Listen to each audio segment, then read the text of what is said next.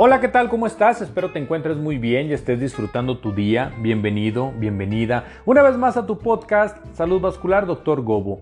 Encuéntranos en Instagram, Facebook, Doctoralia, Google y TikTok como Dr. Jaime Luis González, cirujano angiólogo. Hoy hablaremos de estenosis carotidia. Recordemos que la ateroesclerosis es la acumulación de placas de calcio y colesterol en las arterias en cualquier parte de tu cuerpo. Las arterias carotidias son los vasos sanguíneos que se localizan en tu cuello y llevan la sangre del corazón al cerebro. De ahí la importancia de su función. El aumento de estas placas reduce el flujo de sangre oxigenada al cerebro. Parte de estas placas puede desprenderse y migrar y ocasionar un infarto cerebral. Gran parte de la población presenta enfermedad asintomática, sin embargo se puede llegar a presentar signos como enfermedad cerebrovascular, isquemia cerebral transitoria e infarto cerebral ya establecido. Las arterias obstruidas se vuelven rígidas y estrechas, por lo tanto hay una dificultad para enviar sangre oxigenada a estructuras cerebrales, de ahí el déficit neurológico de nuestro paciente. Llega a nuestra consulta generalmente un pacientito mayor de la tercera edad, hombre, nos dice, doctor, siento mareo, siento vértigo, como que me voy a caer, me voy de lado, se me cierra un ojo, se me desvía la boca hacia un lado, siento entumecimiento en las manos, traigo un dolor de cabeza insoportable, de repente se me quita solo. Estos síntomas nos hablan de disfunción cerebral. Otra de las causas puede ser cardiogénico, el corazón en lugar de latir normal o rítmica, como que tiembla, produce coágulos y esos coágulos se van a cualquier parte del cuerpo, tanto a cerebros, piernas o brazos.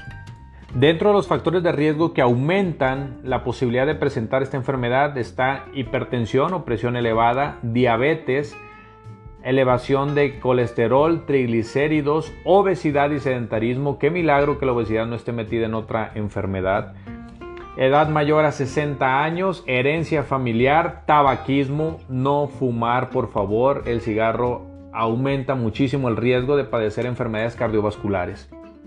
Nuestro diagnóstico iniciamos con una sospecha, vamos a realizar un interrogatorio, una exploración física dirigida y vamos a corroborar con estudios de imagen. Dentro de los estudios complementarios tenemos el ultrasonido Doppler carotidio que va a medir índices de resistencia y velocidades, tenemos también la angiotomografía con reconstrucción digital y sustracción ósea. Son estudios que nos ayudan a confirmar nuestro diagnóstico. Recordemos que en la línea diagnóstica utilizamos primero el ultrasonido por ser un estudio no invasivo y de bajo costo. La angiotomografía y la resonancia magnética son estudios para ver alteraciones anatómicas. La TAC o tomografía contrastada necesitamos de una sustancia medio de contraste que se administra de manera intravenosa a nuestro paciente para poder pintar las arterias del cuello y en base a eso tener imágenes anatómicas de las alteraciones vasculares. Tenemos que tener en cuenta que el medio de contraste es una sustancia nefrotóxica, puede lastimar o dañar a los riñones, por lo cual el paciente tiene que tener una preparación al estudio. Ya tenemos a nuestro paciente, tenemos el diagnóstico de sospecha, lo confirmamos con estudio de imagen, vemos las alteraciones anatómicas que tienen esas arterias del cuello y en base a eso vamos a determinar el tratamiento definitivo. Iniciamos primero con modificación en el estilo de vida, hay que bajar de peso, hay que hacer ejercicio, hay que tener una buena dieta, bajar las grasas, colesterol, triglicéridos, dejar de fumar, tenemos la enfermedad carotidia, disminución del aporte sanguíneo al cerebro. Tenemos que evitar a toda costa que presente un infarto cerebral nuestro paciente. Indicamos medicamentos como antiagregantes plaquetarios para disminuir la posibilidad de generar coágulos. También bajamos los niveles de colesterol y triglicéridos con medicamentos y modificaciones al estilo de vida. Tenemos que evitar la progresión de la aterosclerosis en las arterias de todo su cuerpo, principalmente, ahorita lo que nos importa, las arterias carótidas en su cuello. Dentro del tratamiento quirúrgico tenemos dos opciones, cirugía convencional o abierta para abrir la arteria y sacar esta placa de calcio y colesterol que está ocluyéndola.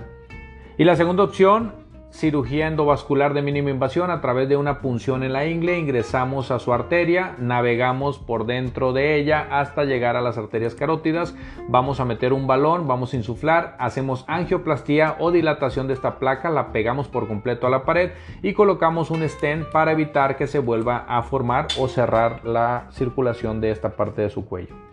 Esta técnica tiene menor tiempo de recuperación, tiene buenos resultados, sin embargo no todos los pacientes son candidatos a ella, por eso tenemos que individualizar cada caso para ver la mejor opción terapéutica para ellos. Espero esta información haya sido de tu agrado y nos ayude a entender y preservar nuestra salud vascular. Gracias una vez más por escucharnos, te mando un abrazo, síguenos y sigamos.